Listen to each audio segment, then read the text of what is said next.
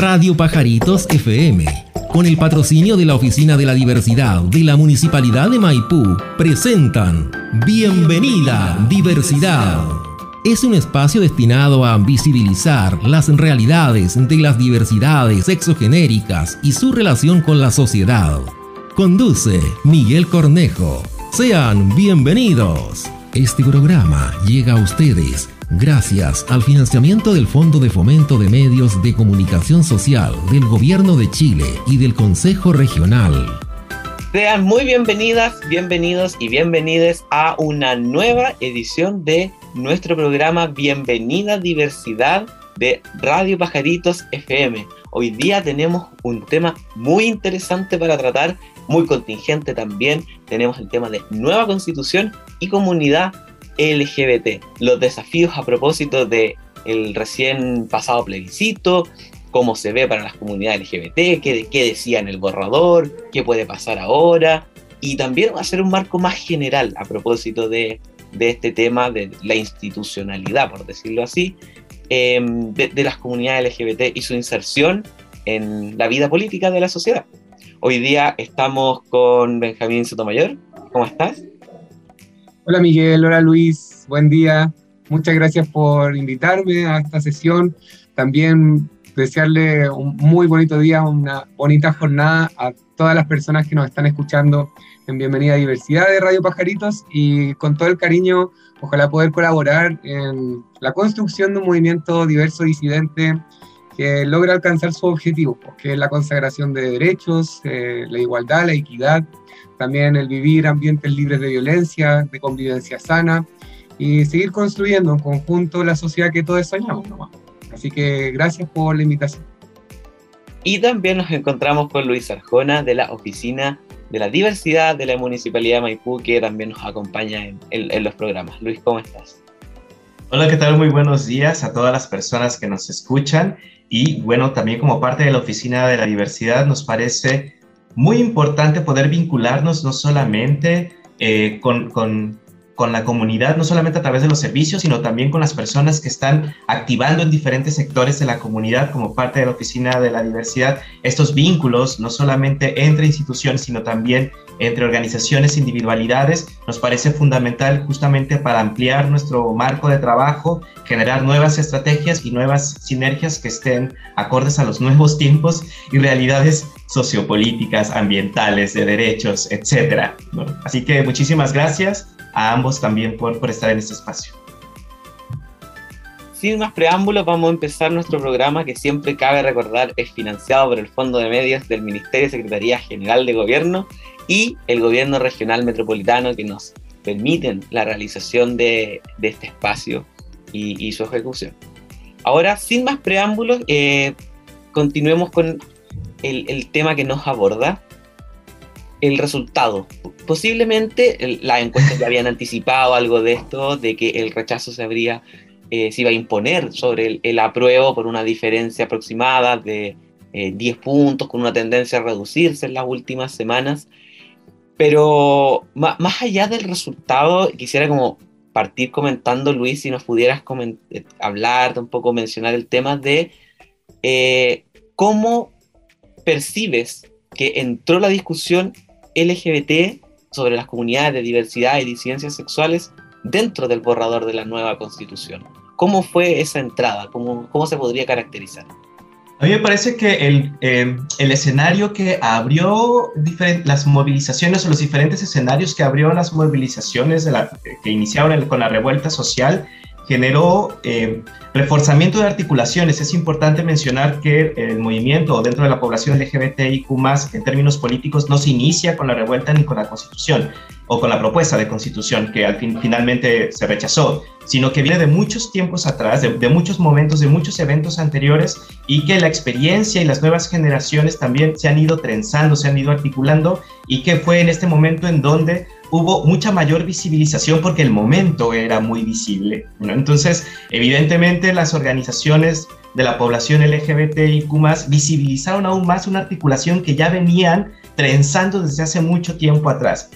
Tal ha sido el nivel de visibilización que se logró a partir de varias iniciativas eh, y propuestas hechas por estas organizaciones que en el borrador que se rechazó estábamos presentes, ¿no? Estábamos mencionadas. Eh, éramos parte ya eh, de una figura, no solamente de sujeto político, sino que también como parte de esta ciudadanía que podíamos tener acceso a ciertos derechos que Ojo, no quiere decir que ya los perdimos, sino que entramos a otro proceso de rearticulación, de reaprendizaje, etc. Y en donde la población LGBTIQ ya es un actor, una actriz, un sujeto actuante, ¿no? alguien que actúa en la, en arena política. Y antes esto no era tan visible, ¿no? Y podemos incluso pensar en constituyentes que son parte de la comunidad LGBTIQ+, ¿no?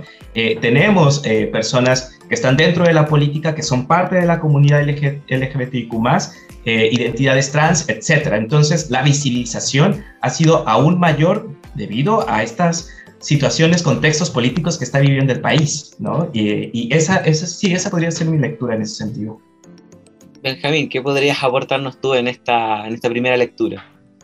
Y bueno, posterior a la derrota, yo creo que, mm, y en función de cómo el gobierno actual también se ha visto tan socavado por la presión de la centro derecha, que incluso ha tenido que volcar la reorganización de su gobierno eh, eh, llamando a personeros de la anterior exconcertación o nueva mayoría, Creo que también viendo las declaraciones de hoy día, donde RN les cierra la puerta a la elección de una nueva convención, que ya está muy achicada la cancha, por decirlo de alguna manera, en el sentido de que ya no se va a permitir la participación de independientes, donde incluso se habla de menos de 155 convencionales, de hecho un poco más de 100 nomás, como para reducir aún más el espacio o el órgano constituyente. Creo que esto de per se va a generar una sobrerepresentación de los espacios conservadores dentro del nuevo órgano constituyente, por una cuestión lógica. Y por lo mismo yo creo que eh, coincido con el diagnóstico de Armando, yo creo que como actoría, como movimientos disidentes diversos, tenemos un protagonismo que en la historia de la humanidad habíamos tenido. Yo creo que ahí también saludar a todas las diversidades disidencias que desde la visibilización, desde el amor, desde el cariño, han sido capaces de ganar terreno en su espacio, eh, en los colegios, en su lugar de trabajo, también en la visibilización en las artes y la cultura, espacio en el que siempre hemos estado muy presentes. Eh, yo creo que aún así estamos en un eminente peligro de que incluso retrocedamos en algunos derechos. O sea, eh, por ejemplo, los derechos a la no discriminación, o sea, la ley antidiscriminación en este momento está siendo más usada por personas no LGBTIQANB+, eh, que son usadas en espacios de trabajo para incluso presionar a las personas a, a situaciones no deseadas y que por tanto las deficiencias de la ley se deben a que todavía no somos capaces de autorrepresentarnos en suficiencia en los espacios de toma de decisiones, así como en los espacios de liderazgo en las distintas organizaciones independiente de su carácter, si es público o privado, y que por lo mismo de aquí en adelante yo creo que tenemos que en este nuevo ciclo político rearticularnos, reorganizarnos eh, como diversidad de disidencias, pese a estar presentes en organismos públicos y privados, en partidos políticos. Eh, mi experiencia es que aún así nuestras voces no son escuchadas. Y por ejemplo, eh, un, para mí una cuestión que es, muy clara, el, en el acuerdo por la paz del 15 de noviembre del 2019, cuando Gabriel Boric se sienta en este espacio por la firma del acuerdo, en su partido Convergencia Social, que hoy día son el partido de gobierno principal, eh, él se sienta ignorando la voz de Gael Yomas, presidenta del partido, y de Cristian Cuevas, compañero disidente, vicepresidente del partido. O sea, de nuevo, una masculinidad pasando por alto a mujeres y disidencias, que eran los altos cargos de su partido, eh, por una cuestión personal, que se sienta sin escuchar a sus bases políticas a firmar un acuerdo. De nuevo, la ignorancia o cómo se omite las voces de la diversidad de las disidencias, para mí ese es un ejemplo muy claro de cómo el machismo sigue presente y latente en la política chilena, en los partidos tradicionales, que hoy día, pese a haber tenido la propuesta o, la oportunidad de haber aprobado una convención, una nueva constitución de avanzada en cuanto a derechos no solo de las disidencias, sino que también de mujeres, migrantes, eh, personas en situación de discapacidad, neurodivergencia, derechos de la naturaleza y otras. Eh, aún así, yo creo que el nuevo ciclo político nos invita a reorganizarnos, pero con más fuerza, a incorporar una lógica transversal a la hora de organizarnos. Yo creo que también la principal autocrítica es que como diversidad de disidencias seguimos encerradas en este círculo solo de diversidad de disidencias porque en efecto nos congregamos desde la identidad, desde el dolor de lo que significa ser disidente eh, en el contexto actual. Y por lo mismo yo creo que el encerrarnos ahí nos inhabilita a abrir la posibilidad a reconocernos también como hey, disidencias, también somos estudiantes, también somos trabajadores que estamos en el, en el área de la salud, en el sindicato y en otros espacios Así como en la vida transversal en la sociedad, también somos personas a cargo de los cuidados de nuestra familia, a cargo de llevar el sustento a nuestras casas, de articular la, la red territorial por la sobrevivencia. Y en ese sentido, la invitación es a abrirse y no solamente eh, quedarnos encerraditos en nuestros círculos de comodidad. Yo creo que ese es el principal desafío. Justamente a propósito de, de, ese punto que tocaba sobre digámoslo así, una, una especie de, no, no, no, sé si encierro sea la palabra, pero eh, de poca interacción como de la comunidad LGBT debido a las condiciones históricas que también esta tenía, como exclusión, eh, discriminación por parte de las otras comunidades sociales. Eh, a propósito de esto mismo, Luis, como considerando este contexto histórico y, político que está detrás de, de, las comunidades que se están insertando ahora en la discusión pública de, de manera más decidida, ¿no? Si ¿Nos puedes comentar también cómo eh, este trabajo también se va articulando desde la Oficina de la Diversidad y en qué manera se relaciona también el trabajo de la oficina, eh, digámoslo así, como una consecuencia inevitable, ¿no? Desde el municipio que se crea una comunidad política, ¿no? Sí, eh, una, una, de las líneas que queremos desarrollar y que ya estamos trabajando para ello es articular en el territorio y en el barrio. Es decir, un poco lo que decía Benjamín de nuevas formas de rearticularnos, pero no solamente hacia la, como dentro de la comunidad, sino poder articularnos desde la comunidad hacia otros tipos de identidades, comunidades, dinámicas comunitarias, etcétera. Es decir, generar eh, encuentros barriales, pero en donde primero construyamos un espacio seguro para todas las personas, ¿no? Es decir, un espacio seguro para todas las personas que permitan un diálogo y sobre todo para mejorar las condiciones de vida. Es allí desde la oficina como, y, sabemos que es muy poco de todo lo que se, se puede hacer, es muy poco esto, sin embargo me parece que la articulación comunitaria es, es fundamental, sobre todo para que las voces de las disidencias, de las diversidades, puedan articularse con otras, ¿no? Porque justamente una de las críticas o las autocríticas que tenemos las personas LGBTIQ es que efectivamente nos ensimismamos mucho y usamos hacia el exterior eh, conceptos, vocablos, experiencias que solamente nosotras entendemos. De repente cuando hablamos con personas hetero nos dicen, pero ¿qué es eso?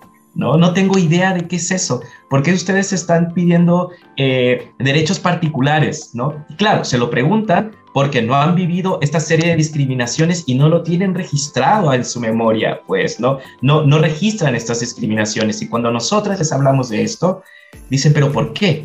¿Por qué derechos para ustedes? ¿No? Entonces, lo primero que me parece que tenemos que hacer es trabajar desde los barrios, trabajar desde los barrios y poder articularnos entre todas las personas que allí existan para que estas personas que no han vivido estas discriminaciones y vulnerabilidades se den cuenta que existen, que existen, que existimos, que nos pasan estas cosas, ¿no? Entonces, esas son algunas de las, de las acciones que queremos desarrollar. Por supuesto, es importante mencionar que aunque la, Oficina de Diversidad desarrolla esto, no quiere decir que eh, seamos expertas o que haya una expertise completa. Por eso, de alguna manera, estamos vinculándonos con individualidades y organizaciones que nos puedan ir acompañando en estos procesos, que son lentos, ¿no? que no son rápidos, que requieren mucha respiración profunda y tolerancia a la frustración, ¿no? Y sobre todo autocuidado, porque abrir estos espacios también implica autocuidarse, porque tú te expones, la palabra te expone, ¿no? Te expone y te protege al mismo tiempo, ¿no? Entonces hay que tener estos cuidados que llevan tiempo. Entonces eso es lo que vamos a desarrollar como la Oficina de la Diversidad. De nuevo, insistiendo que es un proceso lento, que necesitamos estar acompañadas, porque si bien es cierto, hay un buen conocimiento, pero nunca es suficiente. Y cuando lo hacemos en red, es mucho más cuidado, mucho más articulado, mucho más hablado ¿no? Y evitamos la mayor cantidad de confusiones posibles en ese sentido, pues, ¿no? Entonces, eso es lo que como oficina estamos eh, desarrollando. justamente en esa línea, ahora Benjamín quisiera como que conversáramos sobre, hay un, tema crucial de, fondo que ya, ya había sido enunciado un poco eh, en la conversación que ya ha salido. Eh, más allá de la estructura de partidos políticos que, están presentes en Chile o que tengan representación en las instancias de poder, eh, hablemos ahora también de las comunidades más allá de eso, los otros tipos de organizaciones, ya sea fundaciones, colectivos de arte, a propósito de, la inserción de, la comunidad LGBT más en, la sociedad chilena. ¿Cómo ves que ha sido en los últimos 10 años, por ponerle una fecha en la última década, estas organizaciones en la sociedad civil, si consideras que se han visibilizado más cuáles han sido sus principales desafíos o principales áreas de expresión. Y para comenzar, primero reconocer que desde la institucionalidad en Chile tenemos un movimiento de la diversidad muy posicionado históricamente, como puede ser el Móvil H o iguales, vendrían siendo como las dos organizaciones o fundaciones con eh, mayor voz en la mediatización de la política diversa disidente. De hecho, en ese sentido, las nuevas organizaciones que se han estado institucionalizando, que puede ser Organizando Transdiversidades, Chile Diverso, eh, Círculo de Apoyo Positivo, Amanda Jofré, eh, Traves Chile, y así, eh, todas esas organizaciones que se han, han apostado por la creación de fundaciones siguen sin tener el peso mediático ni la capacidad de mm. acción que tienen estas dos organizaciones por una cuestión básica y es meramente económica. Hay una cuestión que hay que reconocer y es la capacidad económica que tienen las organizaciones de las diversidades disidencias para visibilizarse y trabajar en la creación de políticas que ayuden a destrabar los nodos heteropatriarcales presentes en la jurisprudencia chilena. Eh, y en este aspecto me quiero detener, en lo económico es fundamental y yo creo que uno de los principales eh, incentivos para el rechazo de la constitución o la propuesta constitución fueron económicos. Por ejemplo, ¿a qué se debe que Colchane sea la comuna símbolo o del rechazo? creo que fue 94-96% de rechazo. O que Quintero, Puchuncaví o Petorca, que es la comuna epicentro del conflicto medioambiental por el agua, también se haya volcado por el rechazo, pese a que se declararan las inapropiabilidades de las aguas. Eh, ¿Por qué también en sectores como eh, de mucha presencia de pueblos indígenas también se posicionan al rechazo? Entonces, hay cuestión que para mí intercruza el conflicto eh, sobre la propuesta política de la nueva constitución emanada en la convención, que es el conflicto económico vigente, dado eh, la incertidumbre internacional, una potencial recesión posterior a la pandemia, que eso también es ineludible, o sea, contexto de pandemia, la recesión internacional generó incluso que la naturaleza fuera a recuperar terreno en espacios que antes habían sido ocupados por, por la civilización, ¿no? Como por el avance de las ciudades y que, en este periodo que estamos en proceso de recuperación de ese estancamiento económico, entramos en otro contexto político de incertidumbre que no es solo por la pandemia, también viene por el estallido y todos los contextos de desigualdades y crisis multisistémicas que acontecen en Chile y que de ahí el conflicto económico, además sumado a la inflación interna, los conflictos de potenciales guerras internacionales, Ucrania con Rusia, el aumento del valor del dólar por la caída de eh, la comercialización de petróleo, y así empezamos a sumar más conflictos que llevan a que la población prefiera estabilidad económica por sobre cualquier otro tipo de proyecto. ¿Y por qué quiero hacer eh, énfasis en esto? Porque a las comunidades disidentes, por la discriminación histórica, porque no se nos contrata si tenemos una identidad y expresión de género no conforme con el binarismo, es que el conflicto económico, económico nos cruza de manera que nos lleva incluso a situaciones de precarización extrema. Y que, por ejemplo, compañeras, que, no quiero dejar de hablar de este tema, ojalá lo, lo vamos a conversar, hoy día lo están viviendo eh, en situaciones como por ejemplo lo que les está pasando a las indetectables en Valparaíso, que ni siquiera en las calles pueden sobrevivir, porque además de la violencia que están sufriendo por culpa de la performance, también se les ha negado y cerrado cualquier tipo de puerta. Aquí podemos empezar a, a diferenciar por qué hay instituciones, desde eh, Móvil, Iguales y otras, que ya se están empezando a posicionar dentro de la política chilena y es que tienen la capacidad para optar a recursos. Y independiente de que tenga la plata o no, también se suma el, eh, el factor del el capital cultural y qué cantidad de personas profesionales participan dentro de las instituciones, ya sean formales o no, que tengan la capacidad para optar o conseguir recursos. Capital cultural, inténdase eh, algún cartón, algún estudio o incluso la cantidad de redes suficientes que le permita adquirir recursos para poder realizar sus proyectos. Ahora también, saliendo como de las instituciones, también en los últimos 10 años en Chile se han estado fortaleciendo las redes de apoyo a la diversidad y disidencia y yo destaco mucho la labor que en estos 10 años tienen las houses, la, escena ballroom, que desde la precarización, desde el trabajo sexual, han sido capaces de levantar casas de acogidas para sus compañeros, su, ahora que ellos denominan familias, con una estructura de madres, padres que eh, abastecen y trabajan para sus hijos de alguna manera, es que desde esos espacios nucleares son capaces de eh, hacer comunidad y de también sobrevivir, que es una cuestión que en los últimos tiempos se ha, visto bastante, mucho más compleja de lo que éramos hace 10 años atrás. Entonces, eh, no toda comunidad diversa disidente apuesta a la institucionalidad. Eso es algo que hay que reconocer, o a la formalización de, su institución, ya que también están los ejemplos de las comunidades de las houses, la escena ballroom, las kiki house, donde sí hacen comunidad, no son una institución, eh, formal, tampoco se declaran eh, una familia o tampoco hacen acuerdos de unión, civil para vivir juntas y que aún así eh, sobreviven desde la arte, desde la cultura, desde el identificarse y vivir su experiencia de vida con dignidad, visibles en las calles, que también son un bastión de lucha y ejemplo de vida para muchos de nosotros.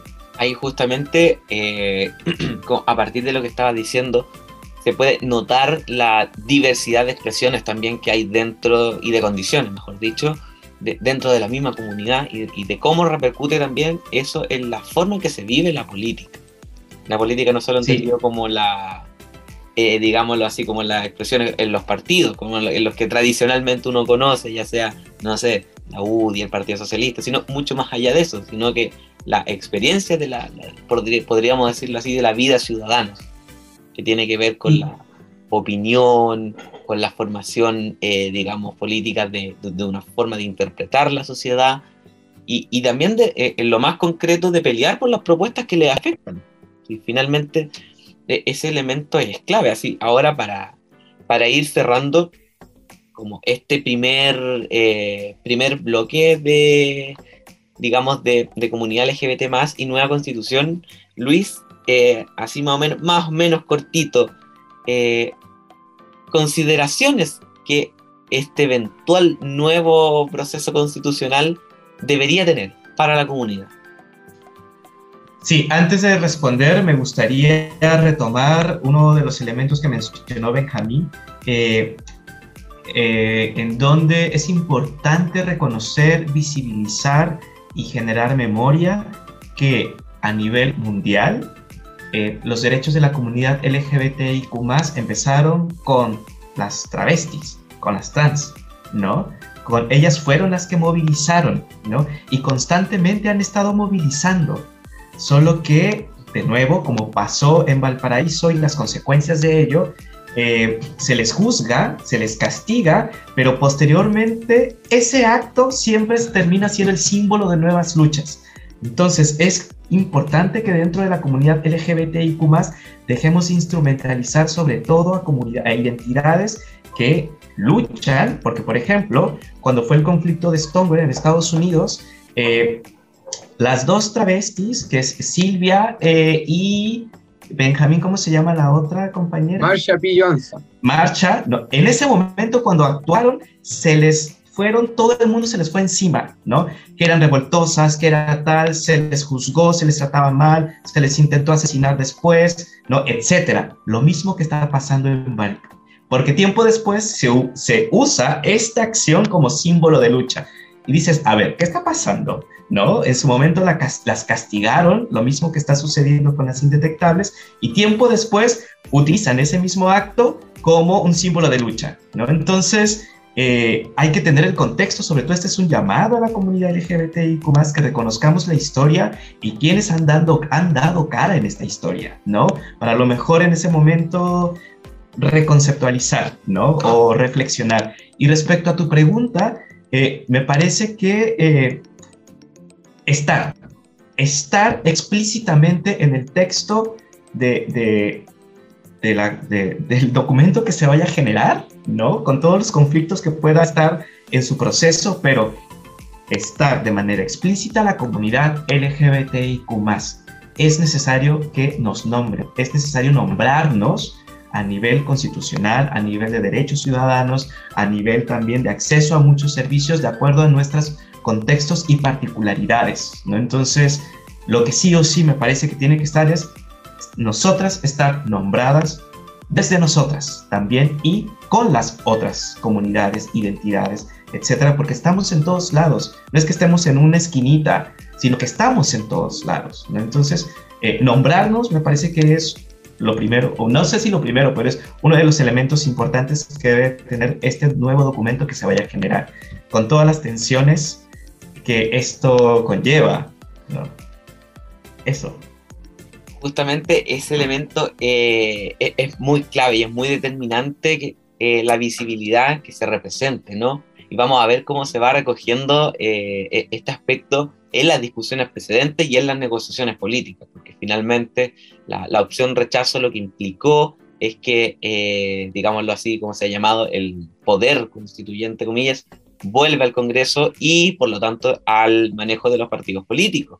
Así que también hay que tener ahí un, ojo importante a ver cómo se vienen los temas y en qué línea se va a tomar la discusión, ¿no? Ahí uno puede incluir perspectivas de género también más amplias, cómo se va a recoger la cuestión feminista, que está muy relacionada también a lo, a, lo LGBT. Y ahora, como para cerrar este bloque, Benjamín, voy a dejar enunciado un tema para, para cerrar, como para hacer el, el gancho con la segunda parte, que tiene que ver también un poco con, también lo habíamos mencionado, con la performance de las indetectables y vamos, te quisiera preguntar, vamos a hablar de esto en el siguiente bloque, sobre cómo existen distintas maneras de disputas del espacio público, de la visibilidad, la disputa por la visibilidad política, por la polémica que causó, ¿sí? Claro, eh, quería también aportar a lo que conversó o dijo Armando sobre eh, los inicios de la revolución LGBT con Marsha P. Johnson y con Silvia Rivera. Cortito y hay una cuestión bien cortito que también es súper importante identificar que no por ser LGBT inherentemente tienes la eh, potestad política de ser representante de toda la comunidad, tampoco quiere decir que abogues por toda la comunidad. Yo creo que hay una cuestión súper relevante que grafica fielmente el concejal hijo de Sebastián Keitel, homosexual abiertamente, pero que publica en su Instagram un mensaje burlándose de las trabajadoras casa particular y publicando a Iskia Asichet posterior a, su destitución eh, como, bueno, ahora que no tengo trabajo, busco trabajo trabajadora casa particular o sea, burlándose discriminatoriamente, primero de la raza, del color de piel de Isquia, y también de las mujeres que han trabajado históricamente en las labores de cuidado. O sea, no por ser LGBT quiere decir que abogues por los derechos de nuestra comunidad, ni que tampoco estés totalmente acorde con la política de no discriminación. Entonces ahí también hay hartas cosas que como movimiento disidente tenemos que empezar a reconocer, que no toda la comunidad LGBT es aliada, que también hay LGBT que a la interna han usado nuestra visibilización y eh, teoría y praxis política para ganar individualistamente sus espacios de poder. Entonces también hay que empezar a reconocer que de hecho de la misma experiencia de marcha eh, de Silvia Rivera, a ella lesbianas y homosexuales hegemónicos blancos la atacaron y la querían incluso, le rompieron la muñeca para evitar que se subiera al escenario el 73, en la segunda movilización por los derechos LGBT, para evitar que dijera su discurso, ya que para los homosexuales, las travestis, eh, les hacían retroceder en cuanto a opinión pública, en visibilización, y las mujeres lesbianas las atacaban a las travestis porque eh, ridiculizaban la imagen feminista o de la mujer. Entonces, ahí las disputas y tensiones que se dan dentro del mismo movimiento, yo creo que se resumen en una frase que todavía me queda muy grabada del libro Travestis Callejeras de Acción Revolucionaria, se lo presté Armando, eh, en el que una cuña muy clara dice, eh, Silvia, cuídate, que en la mayoría de los casos los oprimidos terminan transformándose en opresores. Y ahí hay una cuestión que también traduce bastante cómo las políticas de la izquierda posterior al acto de las indetectables se convirtieron en opresores y empezaron a atacar de manera muy violenta a las compañeras de Valparaíso. Con esta, con esta reflexión muy impotente que la vamos a continuar en el segundo bloque, vamos a ir a una pausa, así que ya volvemos, quédense escuchando, está muy buena la conversación y viene la segunda parte, así que siga con nosotros. Muchas gracias. Radio Pajaritos FM con el patrocinio de la Oficina de la Diversidad de la Municipalidad de Maipú, estamos presentando Bienvenida Diversidad. Este programa llega a ustedes gracias al financiamiento del Fondo de Fomento de Medios de Comunicación Social del Gobierno de Chile y del Consejo Regional.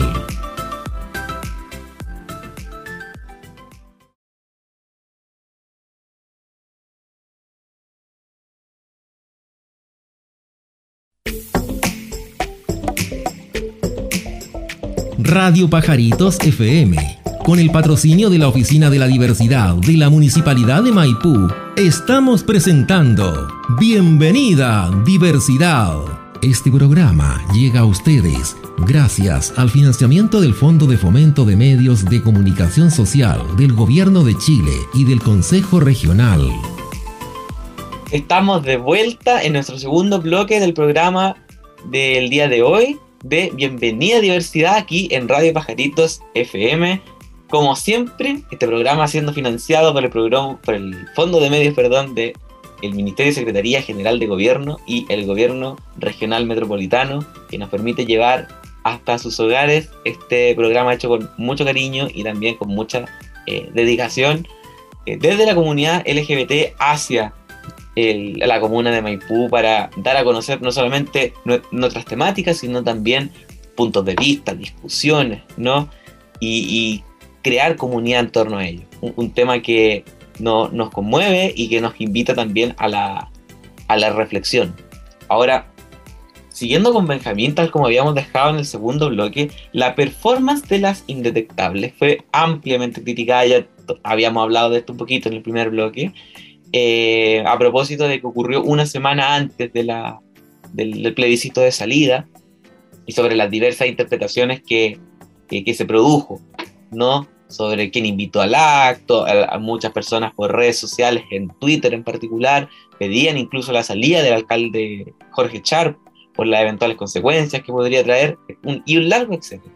A propósito de ello, ya había denunciado algo un poco sobre las disputas políticas de la comunidad LGBT y su visibilidad en el espacio público. ¿Qué quiere decir esto? Eh, quiere decir cómo se muestra la comunidad LGBT, qué, qué símbolos ocupa, qué recursos han utilizado y, cómo levantan las propuestas políticas, cómo enuncian sus demandas. Si, si nos, podría, nos pudieras perdón, seguir contando sobre eso. Sí, para comenzar, primero aclarar, o no sé si aclarar, pero sí reconocer que la principal arma que ha tenido la comunidad disidente para visibilizarse políticamente es la ironía, y por otro lado, la reivindicación de, lo que la sociedad o la heterosexualidad cree que nos ofende para hacerlo herramienta nuestra.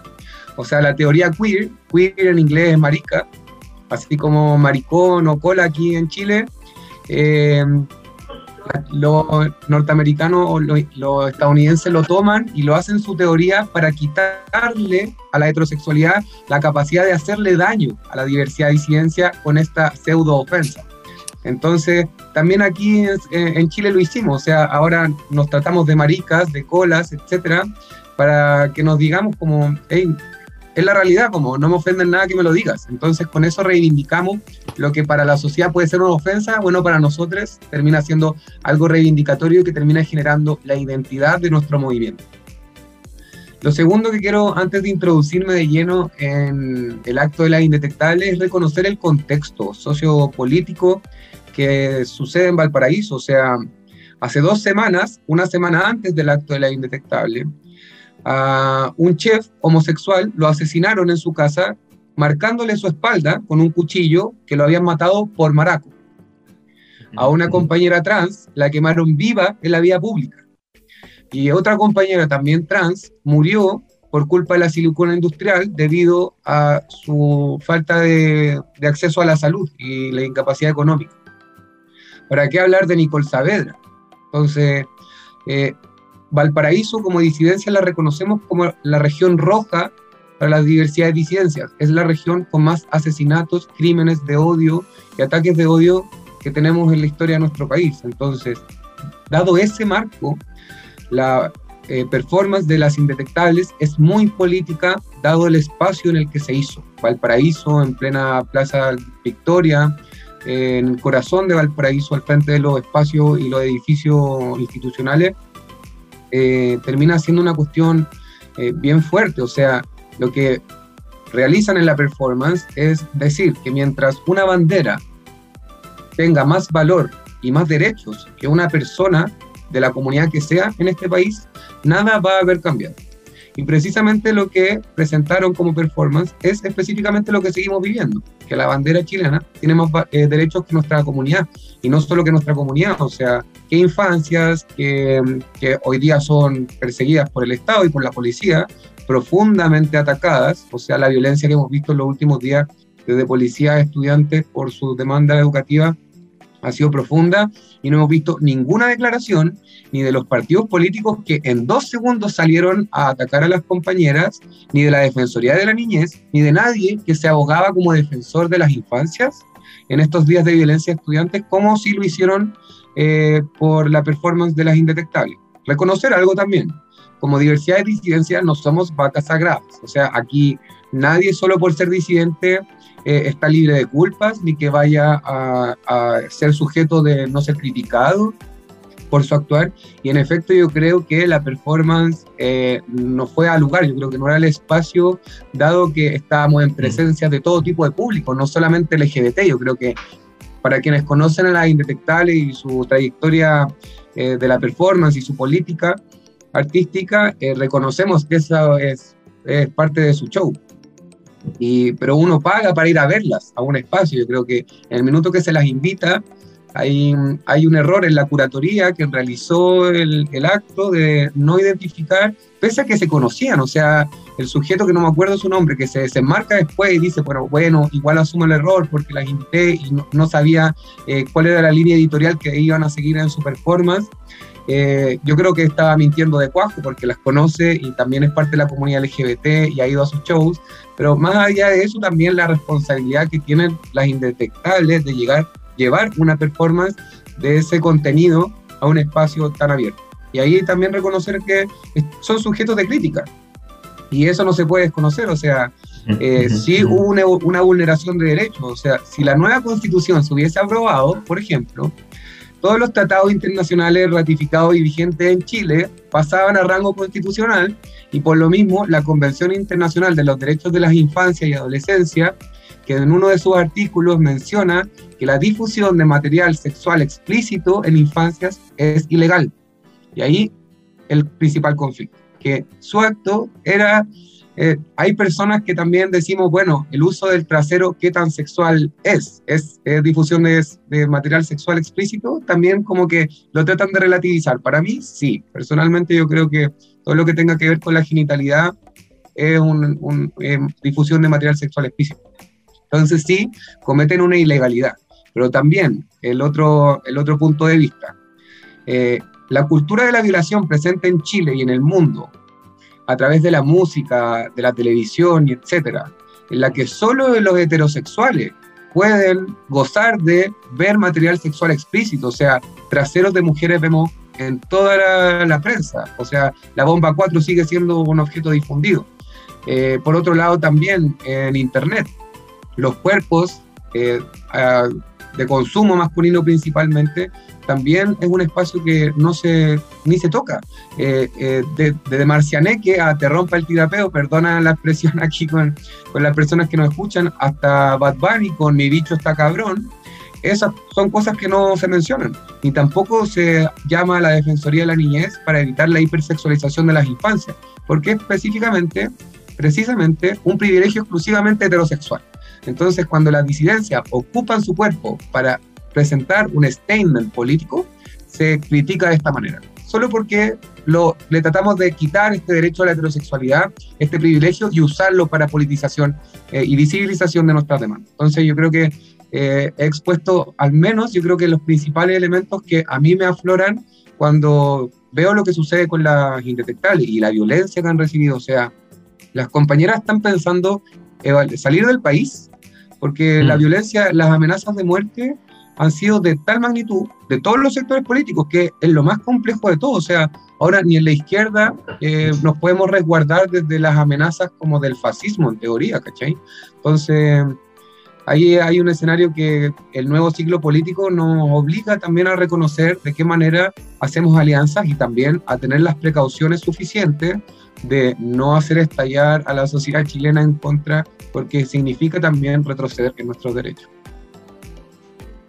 Hay un punto muy importante también que quisiera recoger y es que la, comunidad LGBT más, debido al tipo de, por decirlo así en resumen, de discriminación que sufre, justamente la sexualidad adquiere un lugar, eh, digamos, de vanguardia, primario, nuclear como tema, eh, debido a que es una de las causas por las cuales es discriminada como comunidad en su conjunto. Entonces, desde ahí siempre ha sido conflictivo para la, sociedad heterosexual el modo de vivir la sexualidad eh, de manera no heterosexual fuera de este esquema en todas sus expresiones. Eh, dentro de, ese marco, por supuesto que los actos políticos eh, contravienen eh, la norma y la, expresión de ello. Y, el ejemplo de la indetectable, a mi parecer, es clave. Es clave para entender cómo se piensa este límite entre política, sexualidad, el también, permítanme decirlo, como un poco el uso instrumental de la comunidad LGBT en, un contexto de elección. ¿no? En una elección que llamaba a, grandes masas, grandes acuerdos, convocantes, ¿no? a partir sobre todo del, requisito obligatorio del voto, ¿no? de que toda la sociedad chilena, toda la ciudadanía estaba convocada a votar. Entonces, mm. en, un momento final también de una campaña, también es clave reconocer esos elementos. Y a partir de eso es muy importante eh, reconocer también de la importancia de que está adquiriendo la comunidad, porque justamente fue tema, fue importante, fue mm, relevante, mm. fue considerado. Eso también es parte del avance de la visibilización. Quizás en otro momento de campaña ni siquiera hubiera sido considerado un, movimiento LGBT para ser incluido en un cierre de campaña o en un acto como hacían los apruebazos o incluso, eh, ¿cómo se llama? En las franjas, eh, la aparición de personas LGBT de lado y lado, ¿no? Ya nadie se puede, ningún lado se puede eh, llevar, por decirlo así, la comunidad LGBT para el suyo, sino de que en todo el espectro político están empezando lentamente a haber expresiones, eh, por decirlo en resumen, tanto de izquierda y de derecha o de centro, eh, desde la comunidad LGBT. También eso también es muy importante mm. puntualizarlo y tenerlo ahí como, como una clave. Ahora, para continuar con el tema de de, nueva, de nueva constitución, eh, Luis, quisiera que nos eh, adentraras un poco también en, en, una cuestión que puede ser a veces un poco engorrosa o, o, este, eh, ¿cómo se llama?, difícil de, de comprender y tiene que ver con las bases de los derechos LGBT, ¿no? En el sentido de que cómo se piensan desde el Estado, de una estructura mayor. Eh, por ejemplo, en el borrador, eh, si no mal no recuerdo, el artículo 5 y 6 tenía que ver con la inclusión de la paridad de género eh, dentro de los espacios de poder, ¿no? Que iban a ser a, lo largo de la estructura del Estado, ¿no? Y también venía el derecho al goce, por ejemplo, de la sexualidad, a la protección, a la, a la libre vivencia del cuerpo. En ese sentido, ¿cómo se plantean estos derechos? y cuál es la importancia de que estén en el texto constitucional, más allá de la visibilización. O sea, a mí me parece que las, constituciones son marcos generales que de alguna manera eh, dan parámetros de convivencia. las constituciones son grandes acuerdos de convivencia en territorios específicos que van dependiendo de la cultura, del momento político, del momento histórico, de las diferentes eh, comunidades, identidades, poblaciones que existen dentro de un territorio. Y estos acuerdos de convivencia que, que se enmarcan en la, en la constitución eh, van recorriendo diferentes esferas de la vida, ¿no? Esferas de la vida y su relación con la naturaleza también, que es el gran planeta en el cual vivimos y que somos parte de, un territorio de este gran planeta, ¿no? Y en ese sentido a mí me parece que es importante que eh, en términos de, de convivencia, reconocer primero que existe diversidad, que existe diversidad dentro de un territorio, no solamente dentro de la comunidad LGBTIQ, sino también diversidad cultural de pueblos originarios en donde también hay comunidad LGBTIQ, ¿no? Eh, diversidad entre espacios rurales, urbanos, semiurbanos, ¿no? Eh, diversidades también en zonas que han sido explotadas, ¿no? En términos de extractivismo, etcétera. Eh, me parece que es importante que dentro de estos marcos de, acuerdos de convivencia se reconozca la diversidad y la vida de estas diversidades. Es decir, que se considere que, por ejemplo, la, educación sexual debe ser integral y no solamente heterosexual, por ejemplo, ya que las personas que somos de la diversidad eh, nunca nos enseñan cómo cuidar nuestros cuerpos en otras prácticas sexuales. Y eso tiene que ver con la educación sexual integral, porque lo que menciona la constitución actual de Chile hace, eh, hace sugerir que la educación sexual solamente es heterosexual. O los tipos de familias. En la actual constitución se menciona que la familia es la base de la sociedad chilena en, los primeros artículos, ¿no? Pero cuando pensamos en familia es familia heterosexual, ¿no? Y sabemos, ya es, eh, no es posible ocultarlo, que existen muchos tipos de familia y que tienen que ver con la convivencia y que tienen que ver con el acuerdo de convivencia, que tienen que ver justamente con muchas otras expresiones.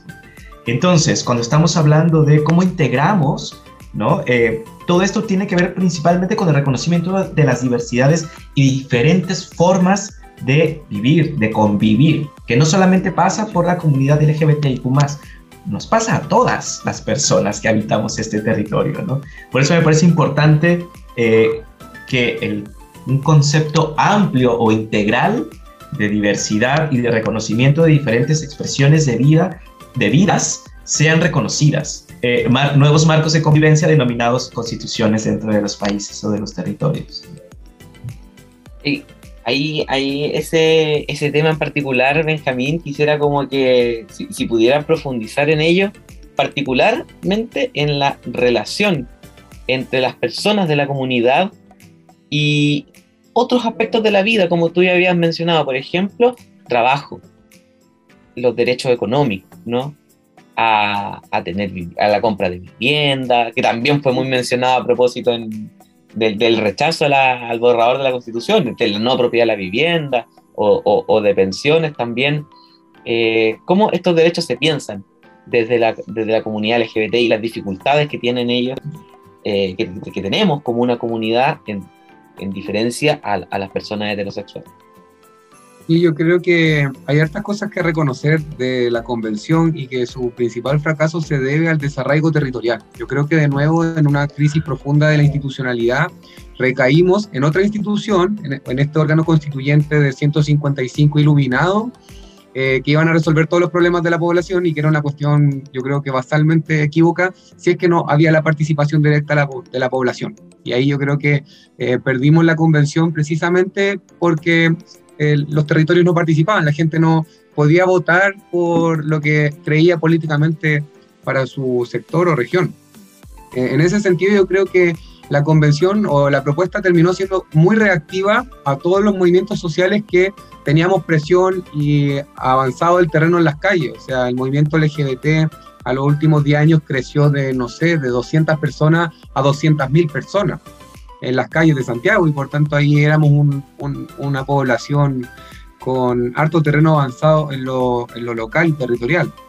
Pero en lo político de nuevo caímos exclusivamente a identificarnos como comunidad nicho y no supimos cómo interseccionar las distintas realidades y, relaciones de la comunidad LGBT con lo que significa convivir en sociedad. Yo creo que eh, estoy de acuerdo con Armando, en, con Luis, con lo de que tenemos que ser mencionados en la nueva constitución, pero ahora la verdad es que también estoy en la duda, debido a lo aplastante que fue la votación. Y de nuevo, yo creo que mm, tenemos que evaluar las estrategias. Para mí esa cuestión es clave. Y por ejemplo, si hablamos de pueblos históricamente excluidos, yo creo que dentro de la comunidad LGBT como uno de esos pueblos o espacios históricamente excluidos, yo intentaría hablarle a una persona en común, que yo creo que es, es, lo que hace la constitución del 80, que eh, de hecho se modificó porque antes le hablaba a todos los hombres y que eso en el tiempo se modificó a las personas como para incluir a las mujeres. Entonces, yo creo que tenemos que buscar ese lugar común, hablarle a todas las personas, porque tanto masculinidades, feminidades y no binarias tienen derecho a su identidad, a su orientación sexual y afectiva, a su expresión de género. Entonces, hay cuestiones que son comunes también a una educación sexual integral. Pero ahora que lo pienso por otro espacio, ¿es iniciativa o materia constitucional la educación sexual integral? ¿O es iniciativa o materia de la ley orgánica constitucional correspondiente a la educación? Entonces hay cuestiones que empezamos a reflexionar desde otro lugar debido a lo que el resultado del domingo, que me encantaría que apareciéramos tácitamente derechos de las diversidades, disidencias sexuales, afectivas y de género, pero estratégicamente creo que es más proclive o que genere más afección a la aprobación del texto si le hablamos a una persona común que tiene los mismos derechos que a nosotros nos gustaría tener. Y de esa manera eh, conquistar un marco regulatorio de derechos, deberes, obligaciones, eh, que nos afecte horizontalmente, de manera equitativa, a todas las personas que convivimos en este territorio, sin identificar sectores o grupos en particular. Yo creo que por ahí, desde mi perspectiva y ahora en reflexión de lo que hemos vivido, sería más producente. Pero de que, por ejemplo, la diversidad de familias, eh, la constitución de Guzmán, yo creo que es, eh, captura mucho lo de la constitución inglesa, que es muy tradicionalista que por lo mismo la familia como el núcleo fundamental de la sociedad es como el espacio basal de, creación o difusión de la convivencia ciudadana. Y desde ahí yo creo que una apuesta que yo intenté hacer en el proceso fue que dejáramos de hablar de familias y que pasáramos a hablar de hogares, para amarrar dos cosas. No solo quienes habitan en una casa, también amarrar el derecho a la vivienda con el hogar y también considerar, además de las personas que viven en ese hogar, a personas que no necesariamente son una familia. Por ejemplo, las personas en los hogares de menores, Sename, o las personas en los hogares de ancianos, o personas que viven en hogares de acogida, o por ejemplo, personas que están en instituciones psiquiátricas, que también se puede llamar un hogar. Entonces, desde ahí empezar a identificar otras formas de ver la convivencia en el núcleo basal, donde no necesariamente hay lazos consanguíneos y filiativos. Ahí yo creo que estamos en un proceso como de reevaluar las estrategias y empezar a pensar de manera bien interseccional y lo más genérica posible la conquista de nuestros derechos. Y yo creo que tiene que ser el derecho a la identidad, a la no discriminación, al no sometimiento, a la, eh, eh, eh, a la igualdad sustantiva, a la educación sexual integral de manera horizontal a toda la población. Ese elemento también ha sido muy determinante en eh, también otro, otro, tema que habíamos hablado, ¿no? En las diferencias de las expresiones de las comunidades eh, LGBT a propósito de que va en un amplio espectro, desde personas que tienen que formar una familia, como por ejemplo las casas de acogida trans, etcétera, que es una familia que se forma a partir de, lazos, digamos, de necesidad, ¿no? De urgencia, de solidaridad. Y está por otra parte una situación más general que se vincula con el concepto tradicional de familia, ¿no?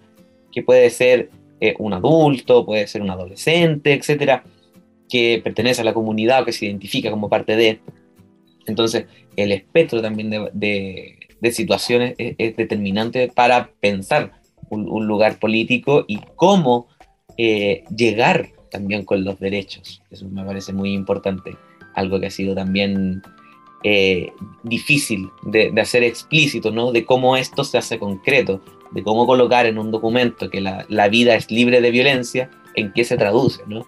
E, esos ejercicios también como sociedad en, los últimos tiempos, últimos cinco años también se ha ido pensando, ¿no? en particular, por ejemplo, desde mi experiencia personal lo he visto en las comunidades universitarias.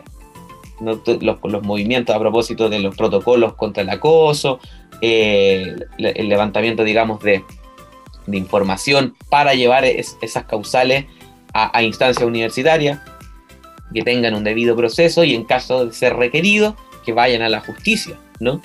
Entonces, la aplicación práctica de, de, de, esto, de este proceso como de, instauración de, una, de instituciones que se preocupen de la no violencia, de la no discriminación y de la integración efectiva, también ha sido un, tema súper importante que también un poco aborda mucho de los, puntos que tocaba y Benjamín y que ha sido posiblemente uno de los focos de, más lucha, donde se articula también, como decías tú, como se intersecciona eh, el feminismo, los movimientos de mujeres, con los movimientos de diversidad y disidencias sexuales, ¿no?